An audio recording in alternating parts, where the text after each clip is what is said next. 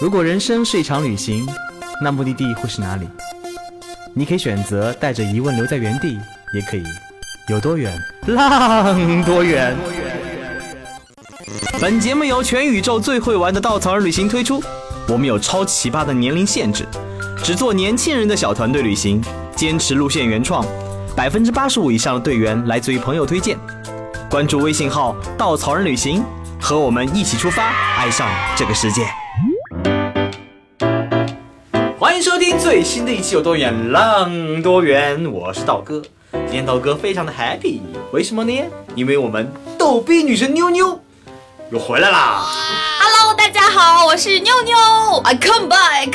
这是妞妞第五次来做客我们的节目，然而上一次陪道哥录节目已整整八个月前的事儿了。要不要跟大家汇报一汇报？你这大半年忙啥呢？啊，这大半年我就，因为我刚刚从哪里回来？刚刚从那个浦江镇回来，刚参加了稻草人的一个活动，年度活动，年度活请回答二零一八，而且我记得你是刚刚落地上海，早上四点。对，我是四点钟到上海，然后呃，你们是八点半集合，所以我回家就出了关，回家洗了个澡，然后换了个行李，然后就直接去集合了。然后我看见妞妞的时候，那天活动刀哥也在嘛，哇哦，精神抖擞，简直像冲我就靠你知道为什么？因为我担任了这个车上的某一个组的组长。我这种人，这种责任心一上来就跟一个仙气吊着一样，这一整天要负责各种活动，而且。你知道稻草人就是这么的讨厌，他就不让你休息，你知道吧？就是那种活动一个接着一个，而且特别特别的有趣，你根本停不下来。我已经非常累了，然后但是我的组员跟我说，哎呀，还有下一个游戏，还有下一个问题，你就逼着我不停的要去跑，不停的要去动脑子。你们知道这样我有多累吗？但是累得很爽。然后年度活动结束呢，就没过几天就被我们请来录节目啦。所以在活动之前，妞妞在京东京待了整整的一个月。对的，一个月呢，是因为要呃做一些公司里，就是我自己本职工作的一些事情，做一些呃准备工作。因为在过去的好几个月里，其实我大部分的时间是花在了日本，就是因为这个呃国目的地成为了一个我们可能比较多会去研究和更多的去探索的这样一个地方，所以把时间花在哪里了，就说明呃要在哪里收果子。呃，这次道哥请妞妞来节目呢，主要是想趁着樱花季日本旅行大热之前，提前让他给大家补补课。现在网上的日本攻略铺天盖地，但都集中在了那些老经典上。而对于深那些真正想要深度游日本的小伙伴，妞妞你有什么建议呢？其实我这次在日本待了这一个月，我算是呃有一些就是和以前不一样的感受了。就是说，为什么说呃铺天盖地的这些攻略基本上写的都是大同小异？有一个比较大的问题就是语言问题，因为日本在这个英语，因为你会发现很多就是比如说欧美一些很深度的地方，因为它都是用英文的。我们中国人其实很多英文能力都是很强的，尤其是但是日文能力很差。但是日本人在做这些呃他的这些旅行的这种介绍的时候，用英文的很少，都是用的日语。所以在很多深度游的时候，你会发现，呃，语言能力、语言成为了一个最大最大的一个关卡。我当时就是因为我住的这个地方呢，是就是我我的房东呢是一个北京人，他是在日本已经生活了三十年，他的先生是日本人，所以他又会说中文又会说日文，就是给了我很多的建议，也。教会了我很多在日本生活的一些道理，比如说垃圾分类啊等等。就是以前我们可能去过日本无数次，包括住民宿了以后，就是我们也想也知道，呃，垃圾要分类，但是怎么分类呢？为什么要分类呢？怎么怎么去完成这件事呢？其实都不知道。但是慢慢就是你会所谓深度，就是已经不仅仅是局限于去看那些别人铺天盖地的景点了，更多的是看别人去怎么生活了。我觉得这是我对于深度的一个更多的了解。所以在这段时间以后，我觉得如果你们想要去这些呃看樱花，尤其是在这种大家所有人都都要去的这样的一个季节，我给你们大家一个非常非常好的建议呢，就是随缘。为什么呢？因为 这个理由呃因为特别棒。真的是因为呃，包括日本人也是这么跟我说，因为不止中国人爱樱花，日本人本身对樱花就有莫名的情节，所以这种情节来源就是说没有什么，只有非常多多和还是多这地方，就是但凡樱花会比较多的地方。日本人本身自己也会去，只是你去到的一个地方是日本人更多的，还是中国人更多的？如果说你们对于呃一些比较本土的这样，比如说。就像我在我住的地方附近，只要在任何，因为日本在修建他们做城市规划的时候，只要但凡有有一条超过三公里的河，他们在旁边都会建樱花树。所以在这种只要有樱花树有河，你们想象一下，但漫天的樱花，一阵风吹来，樱花洒落在这个河边，是不是就很美了？那比起比如说你要去新宿医院、人挤人等等这样的地方，那你是不是说你如果我选择这样一个小的这样子的一个长的河川里面去看这些樱花林的这种樱花散漫下来的感觉，是不是也很好？但是那地方也不会说完全没有人，因为附近住的居民都是到那里去看樱花的。但是它的那种感觉会不一样，就像我们有的时候去日本迪士尼，你会觉得虽然人也多，但是因为呃可能秩序好，守秩序守秩序，你就不会觉得很嘈杂，大家都是很安静的。比我会建议大家到日本的话，一定要多准备，呃，就比如说去看樱花的时候，准备一个地垫，然后去慢慢的看，坐在那里，就像他们一样，他们可能就买瓶酒，买一个饭团，然后坐在那里跟自己的朋友聊聊天，然后樱花就洒落在自己的身边，就让一切慢下来，是深度的一个最大的最大的关键，而不是说，哎呀，我总共只有五天，我想去这儿，想去那儿，你能给我一个深度吗？Sorry，深度不了。其实道哥也很能理解妞妞关于“随缘”这个词的解释。嗯那个今年红叶季，道哥去了趟日本，为了看红叶，时间很短，就三天。嗯，然后刚开始也做了很多攻略，想去看红叶，觉得红叶哪里美，还查了很多日本人才知道的看红叶的小众目的地哦。去了以后发现，天呐，还是人对吗？还是全都是人，而且是不是跟我说的一样道理？对，不光是日本人多，中国人也特别多，因为大家都会去搜这样的攻略。其实你，呃我说句实话，很坦诚讲，那些地方真的很美。人多的确多，但是你你头往上看，看红叶好了，不要看人啊。是，就是我我其实。嗯，也不能说反感吧，应该说我不是特别建议，就是别人每次都会来问我有没有什么日本没有人的地方。我说没有人的地方，你去干嘛？就是我能理解你们的心情，但是不要特别去呃排斥那些人很多，或者是说就是大家其实即使人多，或者他一定有人多的理由，对，只是你对一定有他的原因的。就是你应该更多的去了解这个地方为什么人多，以及或者我们有没有一种另外的角度，或者我是不是应该更花多更多的时间去观察，这也是我觉得一个我我这这段时间来的一个体体悟不一样的。所以去了那两一两个很有名打卡点以后，更多时间我们在路上随便逛逛，河边随便走走，可能有一两棵非常漂亮的红叶树在旁边立着，你走经过它，经过枫叶，那种感觉非常的美。所以有的时候你不要排斥大目的地，但是呢，更多时候给自己一点时间，随缘就去偶遇那些真正美的东西。对我就是一般情况下，就因为做这个日本的旅行也比较多嘛，很多次都会在设计呃攻略或者设计行程的时候，我也都会跟我的朋友们说，我说不要特别的去强求，但是你一定要知道自己想要什么。如果你喜欢的就是打卡，那就去打卡，不用说我觉得打卡好像很丢脸，打卡也不丢脸，你就想要。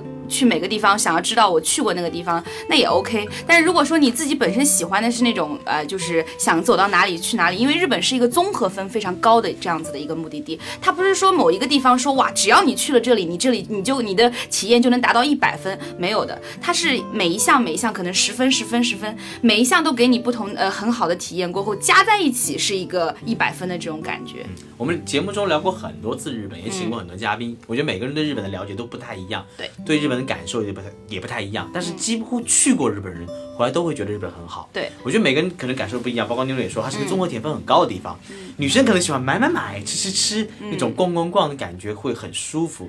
道哥呢，我今年去了三次日本，我每次去到日本的感觉。会很舒服，那种舒服就是你知道去了那里不会有人烦你，不会有人对你大声吼叫，每个人都很守秩序，你可以在那种很舒服的环境里做自己，很简单自己，而且你不用担心你吵到别人，因为你也很守秩序。我就很觉得很喜欢在这种守秩序环境里面，每个人都安分的做着自己该做的事儿。对，就是不会，就是经常我说我在日本的时候，好像另外一个自己，就嗯，尤其是这次正好因为住了第一次那么一个月的时间，那其实说白了就是生活了，已经不仅仅是旅行了。在这段时间里，就是你就会发现你。身上就没有那个东西叫做焦虑，就特别有的时候焦虑，就在回来以后就特别焦虑。比如谁插了开着车，谁插了你，然后插排着队，谁又插了队，就是被各式各样就是莫名的情况下，就是被打打扰了。但是在日本就不太会有这样的情况，这所以这应该就是跟日本人的生活被教育环境有关，他们被告知从小被告知你不能影响别人，所以他们生活的哲学里面就是不能影响别人是非常重要的一件事情，不给别人添麻烦，添麻烦嗯，不给别人添麻烦。所以他们在就是比如说日本人在学中文的时候，我们遇到一个特别好玩的人，他他学的中文，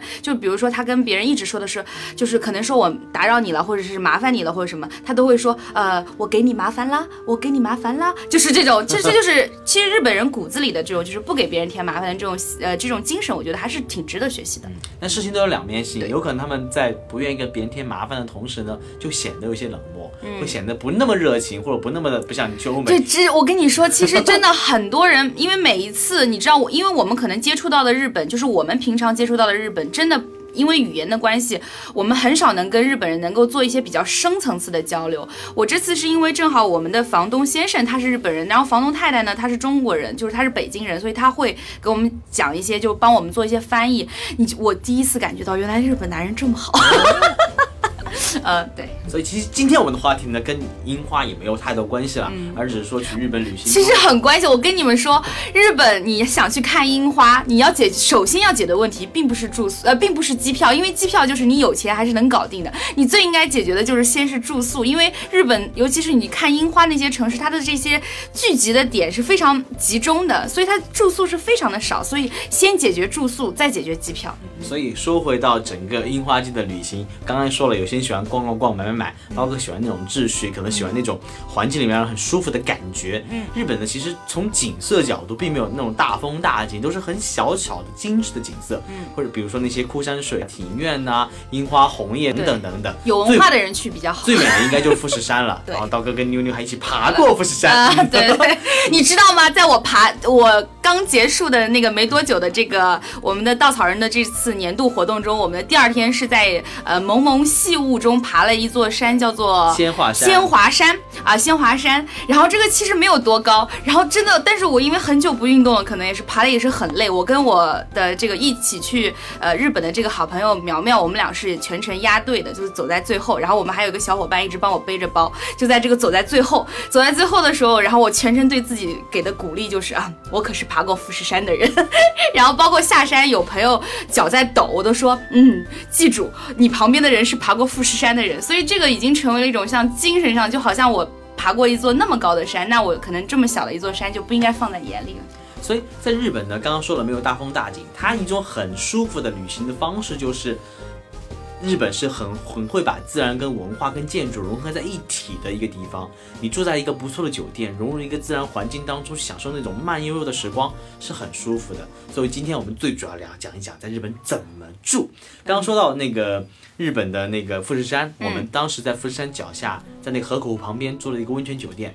一个非常不错的那个日式的住宿。嗯，那个对，那算是温泉酒店，那就是比较正宗的这种日式，就是正宗的日式酒店，它有几，我归类下来，它其实有几大特点。比较大的一个特点就是它基本上一般都是风景的，就是它一般是要在风景之中，就是能看到风景的。呃，就是这是他们就是好的温泉酒店是一定具备的一个特色，它要么在风景中，要么就是能看到这个当下比较漂亮的风景。第二个呢，就是这些温泉酒店呢，普遍基本上百分之八十以上嘛，大部分都是合适的，因为酒店分成合适和洋式嘛，合适呢也就是榻榻米，啊、就是他们大部分就是榻榻米。然后第三个呢，就是说我们在说住温泉酒店的时候，我们一般都会建议大家在这个时候不要去省那一餐晚餐的钱，因为基本上选择住温泉酒店的时候呢，这个温泉酒店周围都不会有什么特别好的餐厅的啊、所以因为大部分的酒店都会提供叫做一宿二博。啊，不对，呃，一宿二十，啊，对，一宿就是等于说提供你一一晚住宿，加上在早餐和晚餐，对的，就叫半食啊，半餐制。所以他们的早呃中餐和晚呃早餐和晚餐，我觉得可以好好的去体会一下，我觉得非常的棒。说起温泉酒店，在稻草人的日本路线当中就有一晚，我们是走完那个熊野古道以后，入住在呃熊野古道旁边那个很不错的温泉酒店。那个酒店最大特色在于它的旁边有条河，河旁边有两个露天的温泉，温泉是混泡的，而且男生不允许穿衣服和裤子。所以那天我们特别紧张，晚上去了以后，我已经不记得有没有讲过这段，讲过也不重要，重来一次。然后那天晚上刀哥去了嗯那个温泉以后，脱下了小毛巾，然后泡在那个里面。我们旁边的浴池呢，就是我们的同城几个妹子，看见我们泡，在我们打招呼。因为外面没有灯光，还还看不太清楚。但是旁边我的日本人就就很兴奋的往旁边河里跑，因为那河是凉的，夏天凉跟热在一起冲击很舒服，就开始光着屁股跑过去。然后我也光着屁股跑了过去，发现我的队员们就开始哈哈笑了，他们看见了我，嗯，然后我就很不好意思坐了回来，坐了回来，旁边的日本人会中文。我跟他聊天，他就是说，嗯，你好，你好，我在上海待了两年，反正就是那种有点生硬的中文。然后这个时候，女生们准备回去了，回去的时候看见了我，然后我就开玩笑说，要不要来泡泡啊？他们真的过来了，因为女生是可以穿衣服的，提供衣服。他们坐下来，然后我就特别紧张的，嗯，护住了自己。然后望着我旁边的日本，就问他，你怎么样？他说紧张，好紧张。啊，你你们台的妹子还挺，还真是。然后那个酒店其实它里面是有室内温泉的，室内温泉里面就不管你了。室外温泉女生是有衣服的，男生是不允许穿衣服的。嗯，对，这个就是中国和泡温泉的不同，就是在中国泡温泉是一定要穿泳衣的，你不穿泳衣是不让你下的。但在日本的话是不允许穿衣服的。嗯。所以呢，嗯，就在我们的路线当中有这么一个奇怪的温泉酒店。对，如果大家想要体验男女混浴的话，可以选择稻草人这条日本关西线路，非常的棒。然后说起了温泉酒店，我们再说另外一个日本的很很很赞的住宿体验，那就是奢华五星。日本应该有着全世界最好的酒店集团了，比如说红星诺亚、星野等等等等。国际五星的很多集团在日本也有很多的不错的酒店，比如说百悦，嗯，帕克哈雅，在东京有全球旗舰店，嗯，然后。一般的平均房间都是五六千，顶层套房是一万五到两万。我们今天呢，顺便请来了一位嘉宾，他就曾经在这个巴卡呀 住过两晚的套房。有请我们的彤彤。彤彤，等了二十分钟以后终于到你知道吗？因为我们去从来我们中间没有人住过这么贵的，只有他，他是不单是隐形的嘉宾，他还是隐形的土豪。当然，我相信，因为彤彤作为稻草的员工，他是没有那么多钱的。他那次住呢，是因为他一个朋友，他那个朋友呢是有嗯凯悦集团的那个，应该是最厉害，他是最高，他是最高级别的那个对环球客，对，他还缺朋友吗？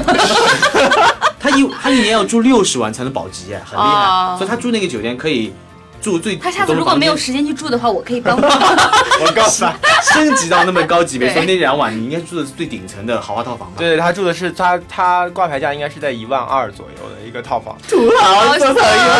但是但是你们知道他那个价格，实际他拿到的是多少钱吗？只要三千多块。哇！因为他其实是他每年的积分可以换，就是一年有一次，就这一次的福利是可以换他们的那个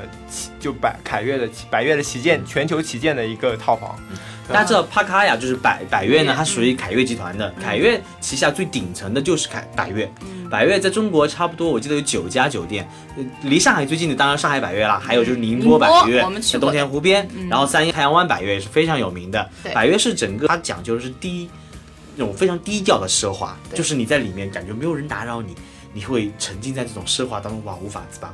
嗯，偶尔我觉得花花钱住这种好酒店还是蛮能提升自己品味的。对，然后还有像比如说丽兹卡尔顿，丽呃像丽兹卡尔顿和一个另外一个酒店叫安达仕，呃嗯这两家酒店，哈哈，一不小心我听说过。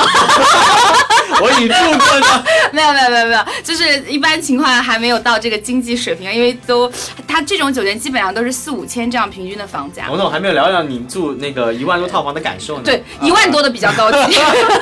对，它呢其实是到顶层对吧？呃，对，是在顶层。它的它首先它的 view 很好的，就是它的景色很好，它其实能环顾到呃东京最低。最知名的景点，呃，就是比如说东尼塔，这些都能看到，而且它是因为位置很高，你能看到它的夜景非常漂亮。那其实，呃，给我印象最深刻的是，其实，在新宿它就开始有一个专属的接驳车，是非常小的，啊，非常私密性的一个接驳车，接你到了那边以后，然后首先服务人员的颜值都很高。啊，对，就是 就跟就跟贵司一样，谢谢夸奖，对，然后然后是这样，那那其实我会看到，其实我。那边的服务员印跟我印象中的日本的服务员不太一样，就是日本人，我们印象中可能他个头不是很高，对。但是那边的服务员，男生的个头一般都是在一，我感觉是在跟我差不多，在一七八啊到到一八零左右都非常高，而且就是打扮的很好，然后西装革领，然后包括女士也是一样，就是非常都非常有礼貌，然后他的入住的整个流程非常的顺。然后会有人全程像一个管家一样的一个感觉带你去服务，包括他，你住的行政套房好吗？对，然后所以说我可能是因为住了一个行政套房，所以说他其实到那边以后，他们的服务员都是跪下来，就是日式的那种跪下来，哎，就是别这。个这个倒没什么了。像我对做春秋航空的商务经济座，人家都跪下来 买了吗？买，必须买。但是我我我知道那个本身百悦用的所有东西都很好，而且一百多平米的那个行政套房在顶在，东京这简直了，因为你要知道，在东京一个正常一个四星级酒店，它都不会超过二十十二十。四平的样子感觉。四星级酒店是二十二平方米，然后三呃，如果是三星级酒店，它基本上起最多只能到十七平方米，已经是非常大了。如果是再普通一点的，一般情况都是只在十二平方米。你知道是什么概念吗？那就是你进去以后箱子都打不开。对，所以我一不小心住了一个床大到我可以滚四圈才能滚完的地方。所以你知道，你这种你这种体验说出来就是，唉，好羡慕，好想跟不不拉扯我，好由于我想跟他做朋友。造成大部分朋友是穷游，所以我们都很少那个住过这样的奢华体验。今天只是请他来讲这么一段，让大家记住一下。你可以走了，再见。哦，拜拜，我出去。然后我们说好，我们先跳过，不重要。嗯，第第三个比较有意思的是素坊。在日本，大家知道很多人信佛，而且日本的佛呢，嗯，日本的佛系跟中国不太一样，他们和尚是允许结婚的，对。所以基本上当时因为为了文化改革，为了让宗教融入生活当中，所以他们做了很多改革，所以和尚可以结婚生子，嗯，所以呢，在那边有很多很多信佛的人，他其实自己开着开着自己的那种，嗯，像宿像那个提供体验式的这样子的。体验式宿坊，包括日本人还开酒吧，哎、嗯日本和尚，嗯。所以大家看过很多片子也能知道，嗯，朝九晚五，呃，朝五晚九看过吗？嗯，里面那个帅和尚山下智久，所以在稻草人的那个日本路线当中，我们会去到高野山入住一晚，那晚上我们会去做阿兹观经的一个体验，同时会晚上跟这个非常帅气的和尚，我记得特别印象深刻。第一次我去的时候，有一个我们的工作室的女同事，就是全程就流着口水望着那个和尚，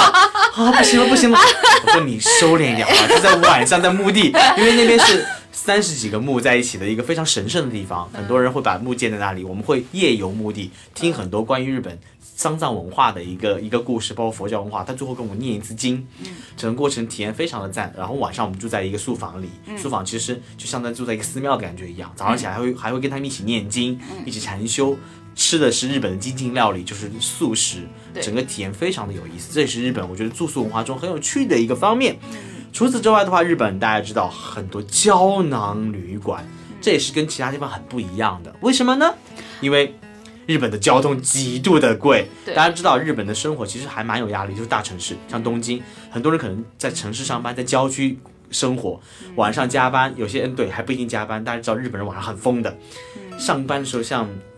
就是一般人胶胶囊旅馆，它其实还更多的还是对就是旅旅者，就是就是旅客会比较多。它最早是这样子的，胶囊旅馆开的原因就是我刚刚说，很多人加班或者说晚上嗨了以后没有车回去，打不起车。日本大家知道打车是多贵嘛，公里八十块，嗯，不多说了，这个血液血液教训刀哥尝了好多次。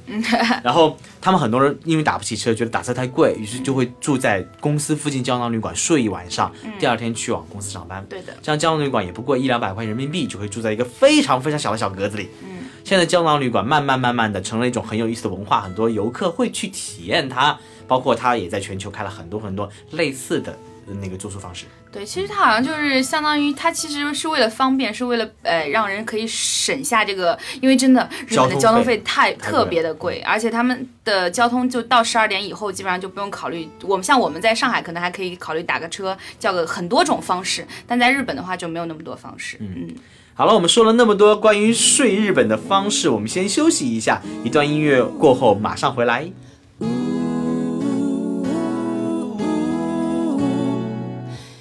街の外れの背伸びした路地を散歩してたらシミだらけの もや越しに起き抜けの路面電車が海を渡るのが見えたんです。それ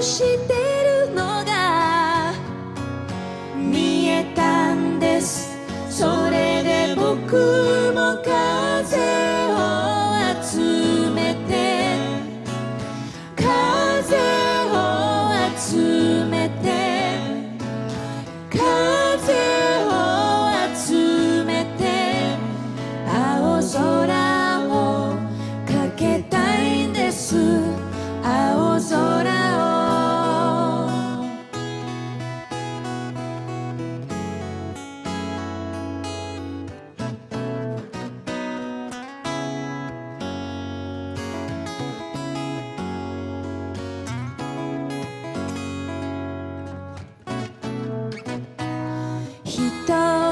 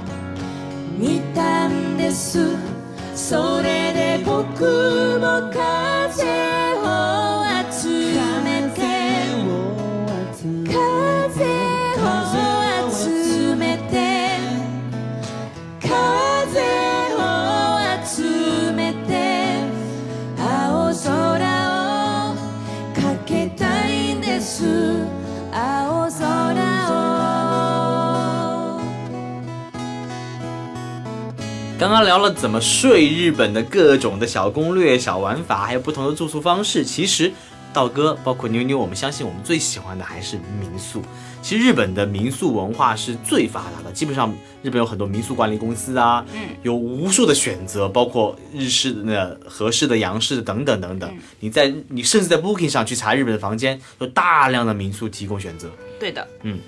其实日本的民宿呢，主要说到了它，当然它有一个很大的一个先提条件，就是因为日本本身酒店就是尤其是东京啊这种大的城市，它的酒店它的房间特别的小，然后它的这个性价比相对而言不是特别的高，这是一个非常非常大的大的一个前提，所以才应运而生了很多的民宿。第二个呢，就是因为呃很多人都说这个叫什么呃住民宿是为了体验一种当地人的生活。这个就是像看去看看当地人怎么生活，所以很多就是可能喜欢深度游的朋友都会选择民宿，就是一来可以相对于呃同样的钱，你可以住到更大的地方，可以住到更舒适的地方，然后又可以去感受到不同的这个跟酒店完全，因为酒店呢其实就没有太多所谓人情味这个东西了，但是民宿的话就会比较多这些东西。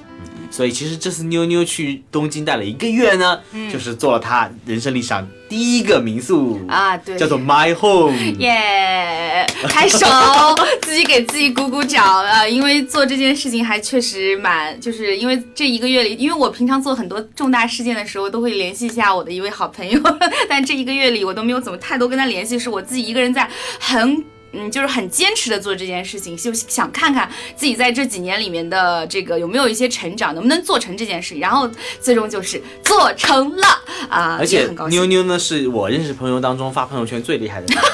我数过，平均一天至少十条，嗯，偶尔会超过十三四条，少是有五六条了。所以道哥作为全程关注他朋友圈的人呢，关注了他。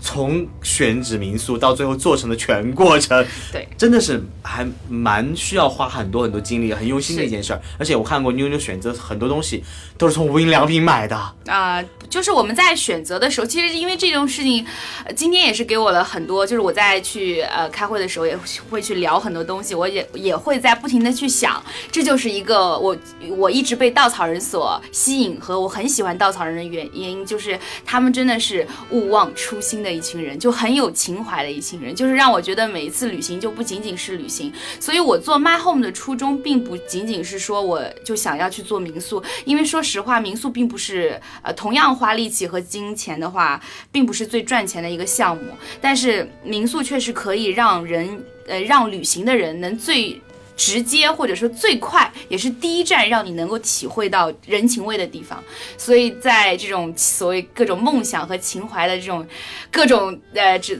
催化下，所以才应运产生了 My Home。嗯，就是当然也呃，我后我马上会提到的，我的应该说是我二零一七年或者说二零一八年遇到的贵人，就是一直是全世界最好的啊全世界那个标签一直打着他的朋友圈里面的。是，如果因为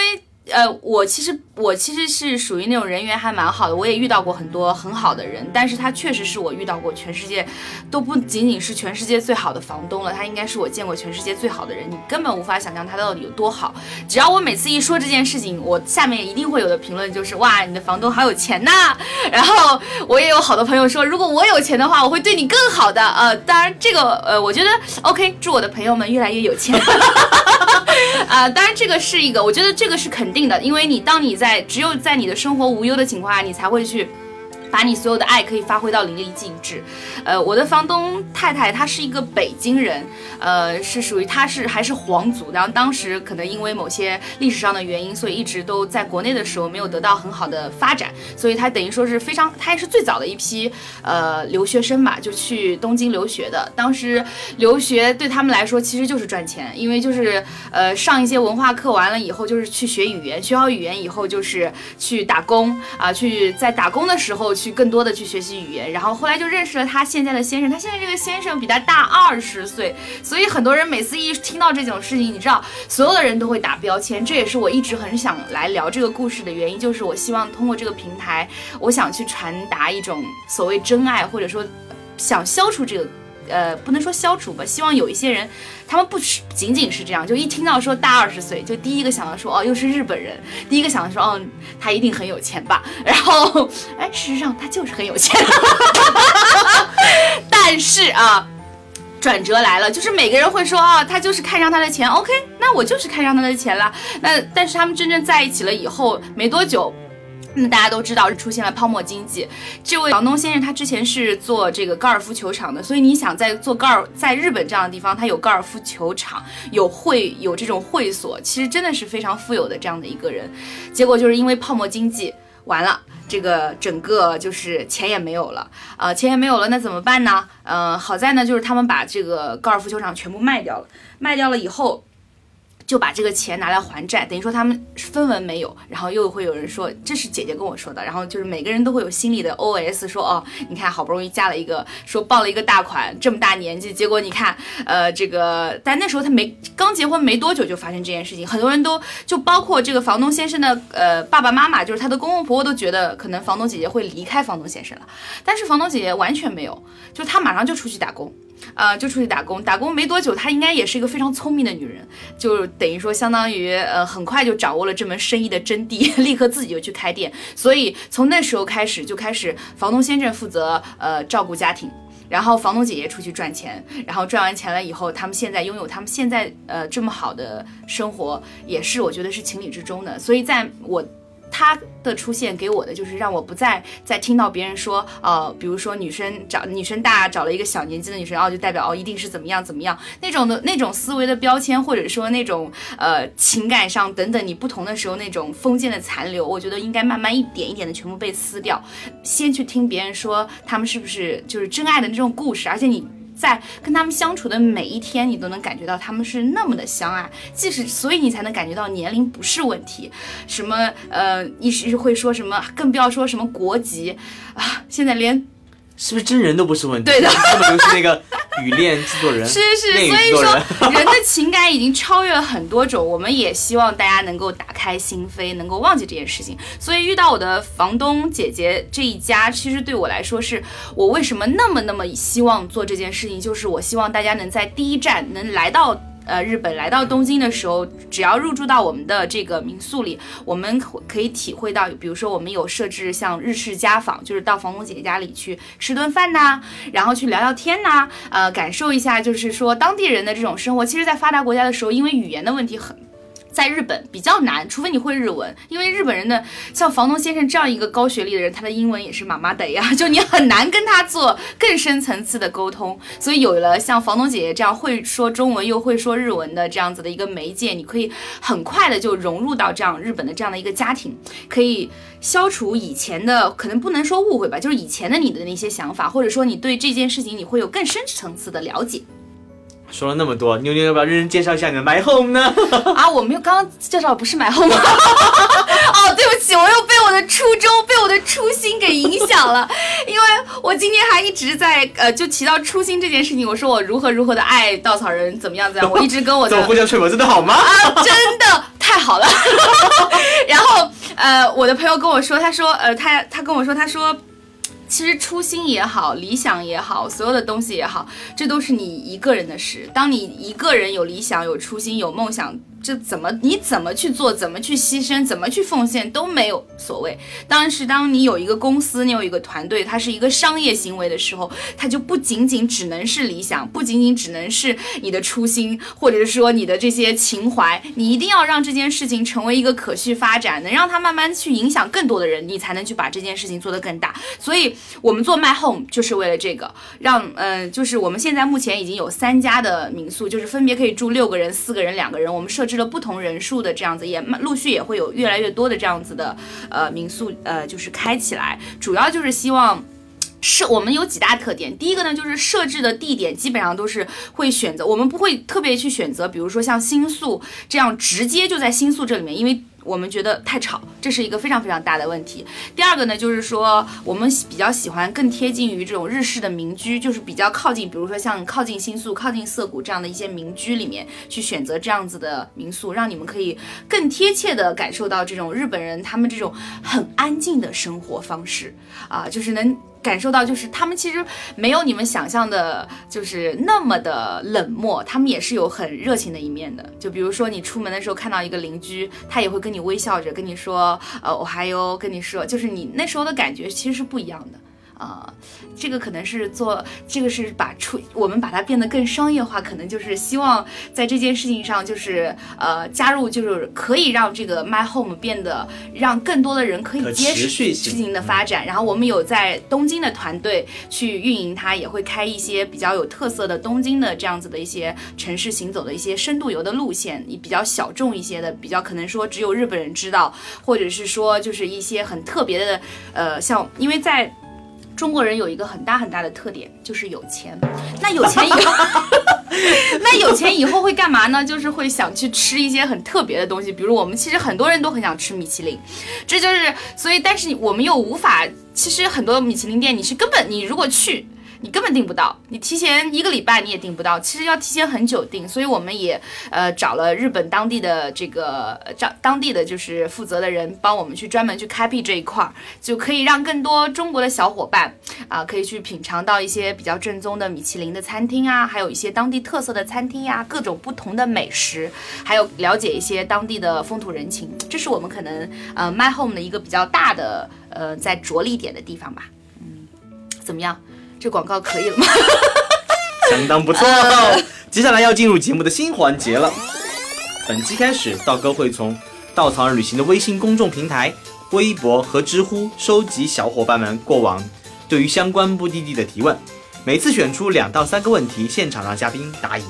我们第一个问题啊，现在国内的海外购电商特别多，各种优惠幅度也很大，所以现在小伙伴们去日本人肉购物真的还有优势吗？如果要买，买什么品类最值呢？有哪些 tips 可以提供给大家呢？啊、呃，这个我可以就是以我的意见，就从我，当然我我说的话并不具备完全的公信力，我只能代表我的意见。我个人是觉得，就是这些所谓中国的这些就是这种电商网站也好，这些人肉代购还有没有优势？我觉得当然有优势，尤其是靠谱的人肉告代购，至少它能保证一件事，那就是百分之百是真货。呃，因为现在你看到各式各样的这种呃新闻，都会听到什么假货、假货等等，但是人肉代购，我觉得基本上在日本当地买的话，还是比较少会买到假货的。另外一个提到的就是，如果要买买什么品类最值？但是很多人说到日本要去买数码产品，其实真的不是，在日本买数码产品真的不是。相呃，其实很多奢侈品也不是特别，就相对于整个亚洲的购买环境来说，日本也不是最好的。日本买的最，我觉得个人最建议买的是什么呢？是比如说药呃药妆这些，其实呃因人而异啦。我觉得化妆品类啊、护肤类啊，就是女生还有药品啊、就是比如说因因为它药妆里也有药嘛，就是它属于那种正常可以流通的这些药，不是说处方药，这些药啊等等，都我觉得都还是比较适合，就是生活用品。日本是一个我见过像我这样的处女座，我是我见过，可能是因为他们没有什么太多的保姆，所以他们的这些呃，你知道这种收纳也好，清扫也好，真的是非常非常细致，而且非常非常好用，各种拖把等等，所以我非常建议大家去的对去买这些日用品，真的是比中国的要好用一百倍，超级好用，就是各种打扫卫生，可以让你的家一尘不染，没有一根头发。喜欢吗？强迫症。然后下一个问题是。Tips，其实我个人建议大家在呃买任何去任何商场的时候呢，第一件事情是什么呢？就是可以先去 information，就是他们的那个呃信息台，可以先去问一下有没有，比如说针对游客的一些优惠政策，或者是说他们有的时候，比如说高岛屋他们这样子的这种商场，它都会给游客提供一张九五折的这样的卡，那你可以在退了税以外，还可以有一个九五折的优惠。呃，这个呢，我觉得是比较重要的。另外呢，就是说，如果在购买药妆啊等等大的品牌的时候，不用去到处问别人说有没有优惠券啊什么，这个其实没有什么太大用。你只要做一件事情，打开打开大众点评，点开你最近的那一家和你正在买的这家的商店里面，它一定会提出里面有什么什么优惠券，比如说 Big Camera 里面有会有九五折、九三折，比如说到松本清会有九几折等等，所有的优惠券都会在大众点评一应俱全。这个绝对没有在给大众点评打广告，不过有广告费也是可以的。就是大众点评很重要，就是先买东西的时候先打开大众点评，然后就会有优惠券。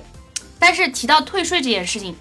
是这样子的，如果说你买东西的时候，就是大部分的商场是会扣一点一的这样的手续费的，所以你们在去买东西的时候，一定不用去，尤其是帮别人代购的时候，不要把你连百分之八一起算了，这样你就亏了。还有没有其他问题？嗯嗯接下来一个问题是，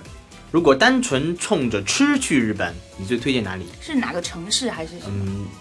哪个城市也行，哪个城市某个区域也行。其实是这样子的，在日本，如果是吃的话，你想要在一个地方吃到最多元，那肯定是去大城市，因为大城市就像在上海一样，你可以汇集到更多。但是如果你想吃到最正宗等等，或者说最便宜，其实应该是要去比较乡下的地方。呃，比如说像去现在其实对中国来说比较可能说呃比较小众一点的点，像九州的一些地方或者四国的一些地方，这些区域里面比较就是他们当地吃的那些东西，真的是用房东姐姐的话说，就是他吃过曾经吃过一碗米饭，是当地的这种就是当地的那种用当地的水、当地的米和当地的烹饪方法煮出来那一碗饭，可能是他吃过人生中最好吃的饭。所以大部分我可以可能推荐，如果你想要比较多元化的选择，可能去大的城市，比如说东京，什么各种各样的米其林店啊，各式各样的美食都有。但如果想吃特别地道或者特别正宗、很 local 的话，就要去比较小众一些的城市。好，最后一个问题，我们都知道日本有很多东西非常值得体验，但是这位小伙伴提的问题是，日本有哪些是不值得体验的呢？以及哪些是千万不要碰的呢？嗯，这件事情呢，我觉得，呃，就是在日本，我也是很多的朋友会跟我让我帮他们做两件事情，就是经过无料。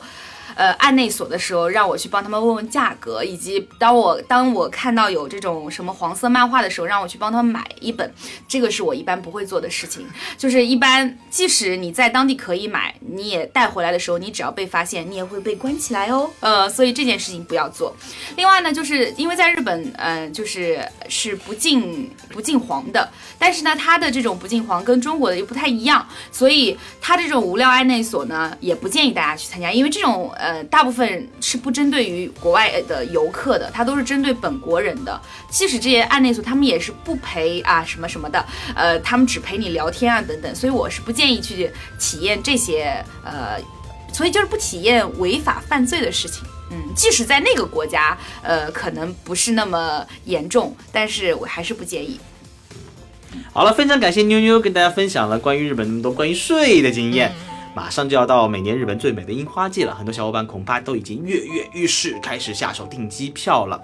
希望今天妞妞的 Tips 能帮助你们更好的睡去日本。啊如果大家想关注妞妞 My Home 的信息，请关注她的微博账号妞妞走天涯。然后，如果因为这次我还跟因为参加了稻草人的这次活动，认识了很多很好玩的小伙伴，我还说我们也会拿出一个小礼物，就是我从清迈呃这个请回来的，也不是说请回来的，就是买回来的一个纯银的对象的戒指，因为稻草人真的好多单身狗啊来参加活动的，所以第一个通过稻草人艾特稻草人，然后来加我微博的朋友，你们将获得我呃快递出的一个马上有对象的来自清迈的纯银啊、戒指。啊嗯，祝你们新年最希望可能希望单身狗获得多一点，希望你可以马上有对象。然后呢，如果大家因为妞妞的那个 My Home 是在东京，如果大家去往大阪、京都等等呃关西的地方的话，大家可以赶快根根据我们刚刚的那个素泊啊，刚刚我们说的五星奢华酒店啊、温泉酒店啊，赶快赶快下手，趁着现在价格没那么贵，因为日本的价格是越近越贵。对的，它日本的价格是非常水，就是水水涨船高的。对，早点预定。但如果想体验除了城市以外各种深度体验，比如说跟当地相扑一起玩相扑啊，去做个茶道啊，去田间道，去去走走熊野古道，去感受一下那个京津料理等等很深度的日本行，可以关注稻草人旅行的和风物语路线，我们的日本路线非常受欢迎。好了。嗯，如果有任何的问题，请要向刀哥提问或者互动，可以关注稻草人旅行微信公众账号。我们下期再见。再见。